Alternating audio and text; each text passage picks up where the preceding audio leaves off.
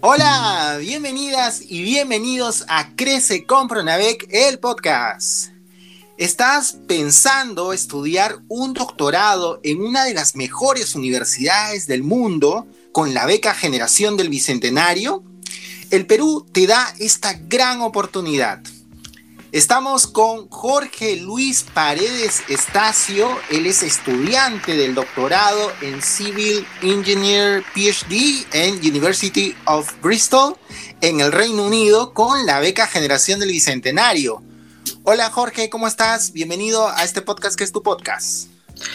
Hola Freddy y un saludo a todos los oyentes de este podcast. Muchas gracias por la invitación y acá muy contento de poder resolver cualquier pregunta que ayude a todos los interesados en participar en esta maravillosa beca que ofrece el gobierno peruano. Así es.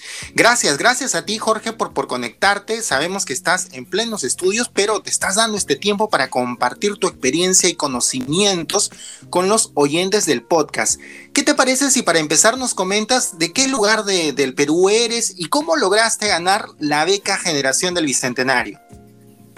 Ok, bueno, soy Trujillano, eh, soy ingeniero civil de profesión, eh, estudié en la Universidad Antenado Rego eh, acabé en el año 2005, luego me dediqué eh, profesionalmente ¿no? en, obras eh, de construcción civil por siete años, en obras importantes, y luego tuve la oportunidad de poder entrar en docencia en una universidad particular y una nacional en Trujillo. durante este proceso de ser docente vi que la necesidad ¿no? de poder involucrarme más en la investigación, ya que hay te abre bastantes campos, ya que uno hay que estar constantemente actualizándose, estar pues con los últimos conocimientos y, brindar pues eh, lo mejor a los estudiantes, ¿no? Por eso es que durante este proceso eh, me interesó eh, realizar una maestría en el extranjero, ¿no? obtuve la aceptación para hacer mi, mi, maestría en la Universidad de Bristol y decidí estudiar acá, ya que la Universidad de Manchester, también donde obtuve también una aceptación, no me ofreció un bursary o un apoyo económico. Por eso es que eh, elegí venir acá a Bristol y no me arrepiento, ya que esta universidad, bueno, en la rama de ingeniería civil es muy, conocida acá en, Reino Unido, ¿no? ya que tiene modernos eh, laboratorios y últimamente acaba de inaugurar un, moderno laboratorio en lo que es interacción sobre estructura, que está marcando un hito eh, en Europa, ¿no? Eh, luego, eh, durante el proceso que estaba haciendo de maestría, eh, postulé para la beca con el, ya el doctorado y esta vez obtuve la aceptación de la Universidad de Bristol y bueno, tuve la oportunidad de poder obtener esta, esta beca en el año 2020, ¿no? Ahorita ya estoy prácticamente un poco más de mi primer año y estoy ahorita full con la investigación, ¿no? Vamos a, vamos a hablar, Jorge, precisamente sobre el tema de la investigación que eh, está muy relacionado con el tema del doctorado. Eh, antes, coméntanos, a ver, eh, nos, has dicho que ganaste la beca entonces en 2020 y bueno, antes ya habías estado tratando de, postular a, la beca, ha, sido por realmente persistencia tuya y has logrado ganar la beca, ya no para la, para la maestría, porque te, te financió, ¿verdad? La universidad tuvo una financiación ahí, y eh, la beca ahora te está eh, ayudando a financiando el doctorado. Coméntanos también sobre el proceso de postulación a las universidades, eh, Jorge, ¿cómo, ¿cómo, es esta experiencia para que los interesados también puedan seguir un poco tus pasos? ¿Cómo, cómo, fue, ¿Cómo te fue postulando a las universidades? Claro, como lo comentaste, yo, bueno, eh, ya estaba con varios intentos de postulación. Justamente en el año 2016 postulé y estaba con la intención de, obtener una carta de aceptación de la, Imperial College London, ya que tenía una maestría en ingeniería sísmica. Pero tuve problemas, bueno, demoró y no, no, logré la aceptación. Lo que hice es esta vez cambiar de estrategia y empecé a postular a la mayor cantidad de universidades y es por eso que obtuve varias cartas de aceptación, entre ellas estaba la Universidad de Bristol, la Universidad de Manchester, la Universidad de Liverpool, incluso obtuve algunas este, para doctorado también incluso, ¿no? Eh, es por eso que, eh, eh, por otro lado, bueno, para poder elegir, en este caso, las, mejores universidades, ya que te da mayor puntaje en la postulación, lo que hice es a través de una página de internet, hay una página en Google, uno puede buscar esta página Top Universities, Universidades Top, y uno a través de esa página uno puede hacer una selección, ¿no? Porque ahí te brinda prácticamente todas las universidades y uno puede, te da los, los links de las universidades. Entonces lo que uno tiene que hacer es entrar a cada una de ellas y empezar a revisar si es que esta universidad tiene la especialización que uno desea, ¿no? y hacer un listado, una evaluación eh, del proceso de aplicación. Prácticamente es una inversión de tiempo, no es una planificación, no es cuestión de decir, bueno, ya, pues sino es todo un proceso, inclusive eh, evaluar, ¿no? Porque algunas universidades te cobran, te cobran la aplicación, ¿no? Otras no. Entonces, eh, es todo una decisión, ¿no? O sea, definitivamente lo mejor es eh, aplicar a universidades que no te cobran la aplicación. Y prácticamente si uno desarrolla eh, una aplicación específica, un modelo, prácticamente esta te sirve para seguir aplicando la mayor cantidad de universidades posibles.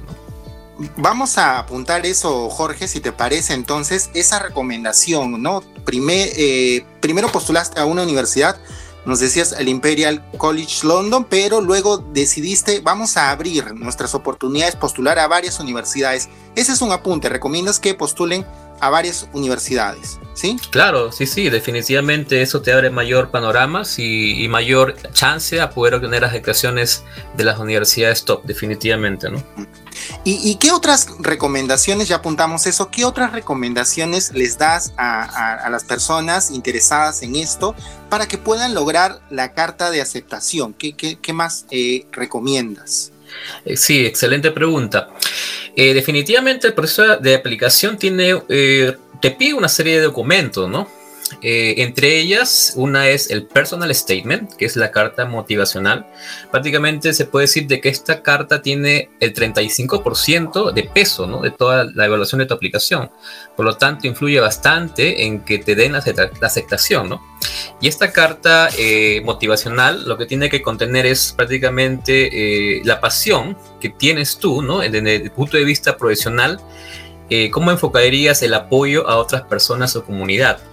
Eh, dar alcance de tu experiencia profesional, eh, tus logros, ambiciones y también abrir un campo de una discusión especializada sobre alguna problemática que necesite investigación, en este caso en la región en la zona donde vive. Es un aspecto muy importante ya que eh, prácticamente lo que vender, ¿no? Vender, es decir, elíjame a mí por, por esto, ¿no? Es, por eso es que uno, eh, las primeras frases o la primera, el primer párrafo que uno escribe en la carta motivacional tiene que impactar, ¿no? Para que el que lea, pues siga, siga y, y tiene que tener puesto una, una forma eh, de redacción elaborada, ¿no? Por eso es necesario de que hay que leer eh, bien, releer y hay que tener una serie de, vocabulario técnico, porque si uno va a estudiar una maestría específica, tiene que también dominar bastantes temas para poder hacer una discusión técnica, ¿no?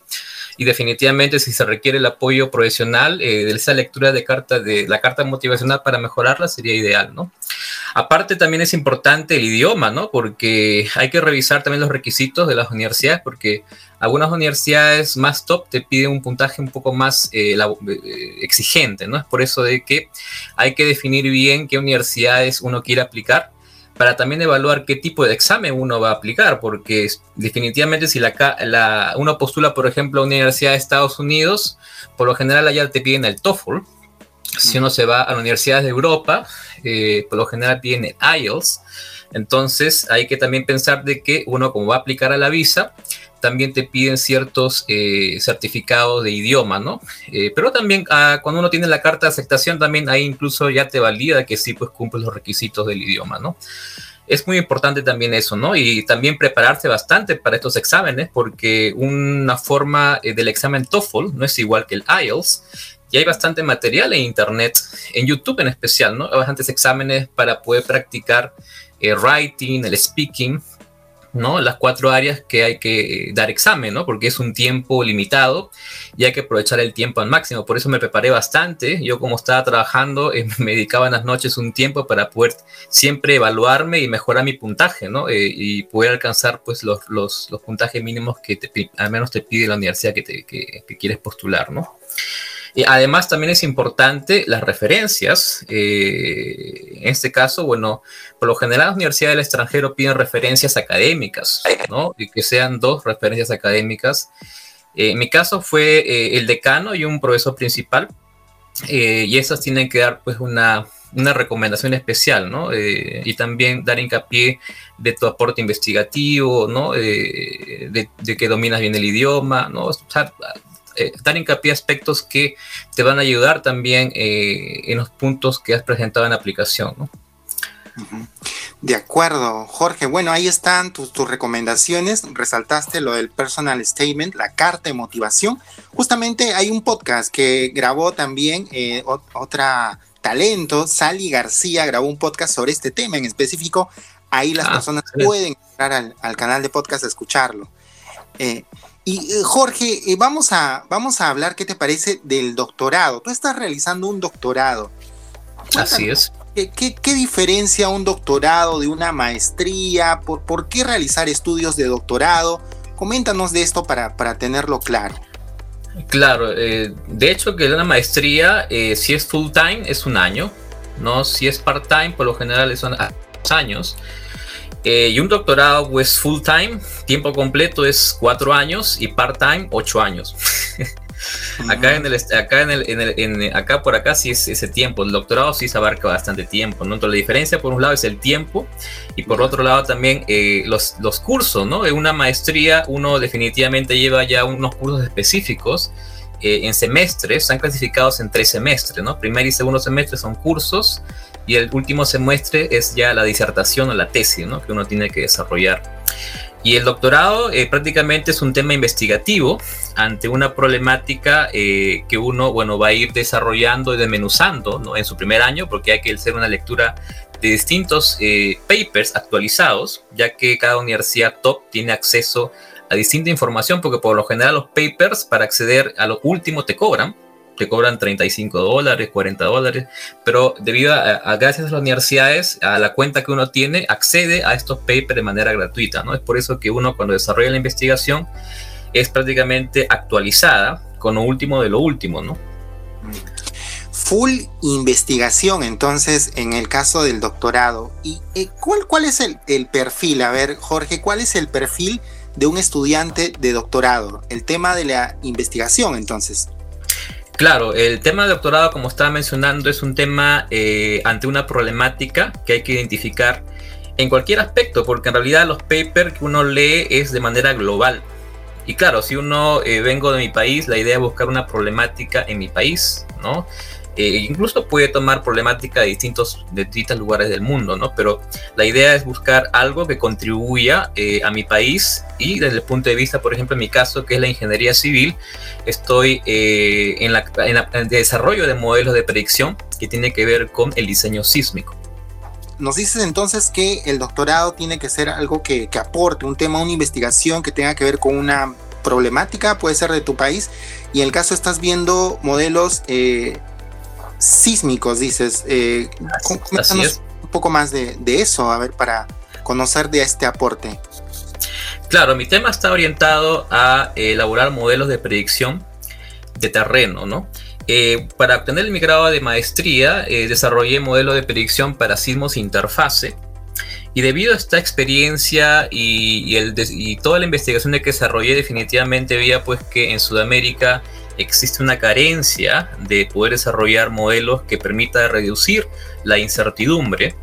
Eh, en el caso de Chile, si bien es cierto, eh, Chile en lo que es la parte sísmica está más avanzada y ellos tienen, han propuesto modelos de predicción eh, para sismos interfase y, y sismos intraplaca.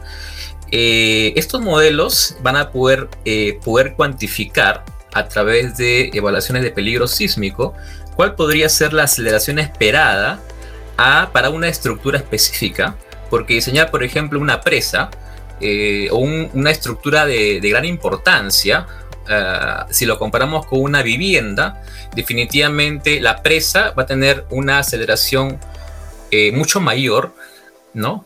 Que una vivienda, porque tiene que ver mucho también el tiempo de diseño, con lo cual se, espera que esta estructura pues dure en el tiempo, ¿no?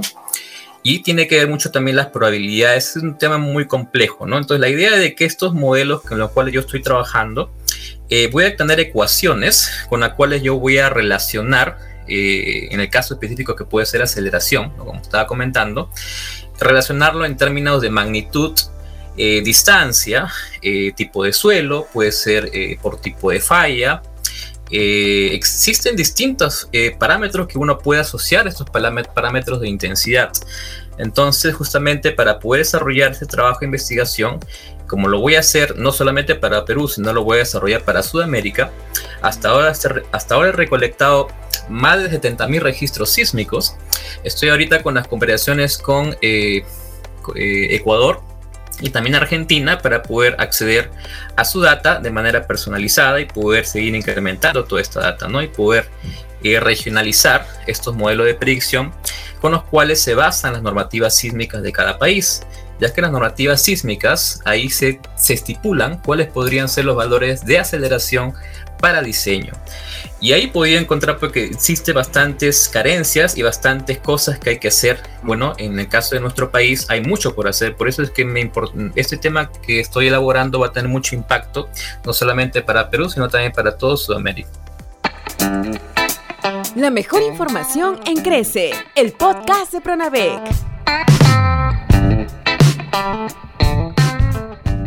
Importantísimo, Jorge, lo que nos comentas. Bueno, ya nos da para grabar otro podcast en, tu tema de investigación, eh, pero bueno, es importante entonces el, aporte que vas a dar, nos dices, no solamente para el Perú, sino para, para Sudamérica. Eh, para terminar ya, eh, Jorge, ¿qué, te parece si nos das un mensaje sobre la oportunidad? Empezamos este podcast diciendo que la beca generación del Bicentenario da una gran oportunidad, en este caso para, por ejemplo, estos estudios de doctorado que estás realizando. ¿Qué, qué, qué nos podrías comentar sobre esta oportunidad que es la beca generación del Bicentenario? Bueno, lo que diría es que ahora, bueno, vivimos en un mundo globalizado toda la información eh, uno lo puede acceder vía del Internet. Prácticamente uno puede tener comunicación directa con universidades extranjeras, uno tiene acceso a sus páginas. Entonces todo parte uno de la convicción, ¿no? De poder, eh, la decisión de poder postular, ¿no? Porque todo tiene todo un proceso, no es cuestión de decir, bueno, ya postulo ahora y ya unos cuantos meses digo, ya voy a postular, no, es todo un proceso de planificación.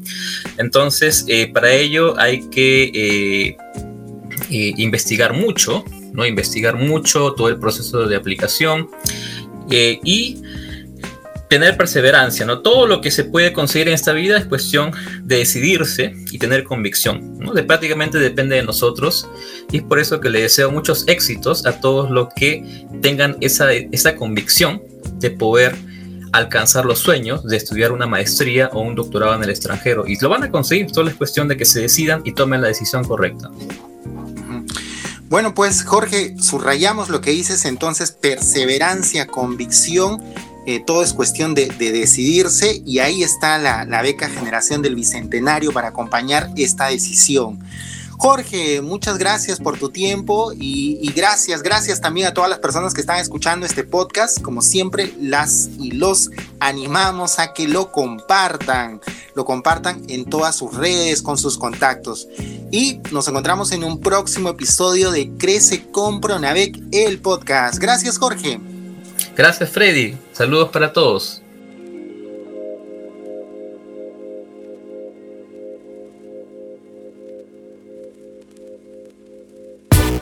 Nosotros tenemos aspiraciones, tenemos metas, tenemos los sueños no aparecen de la nada, sino que uno tiene que construir. Si yo tuviera que escribir a todos los becarios, dirías que todos son perseverantes. Es una buena opción, es un buen camino que uno podría seguir. Para ¿Cuándo estudiar, qué estudiar o qué requisitos me falta y conseguirlos para poder tener Nada viene de la nada, todo viene a partir de la construcción. Aprende, comparte y comparte las ganas de compartir.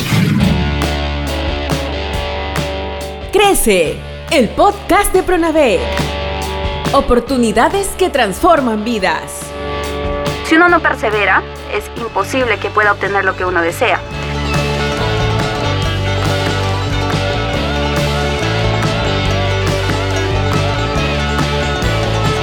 Crece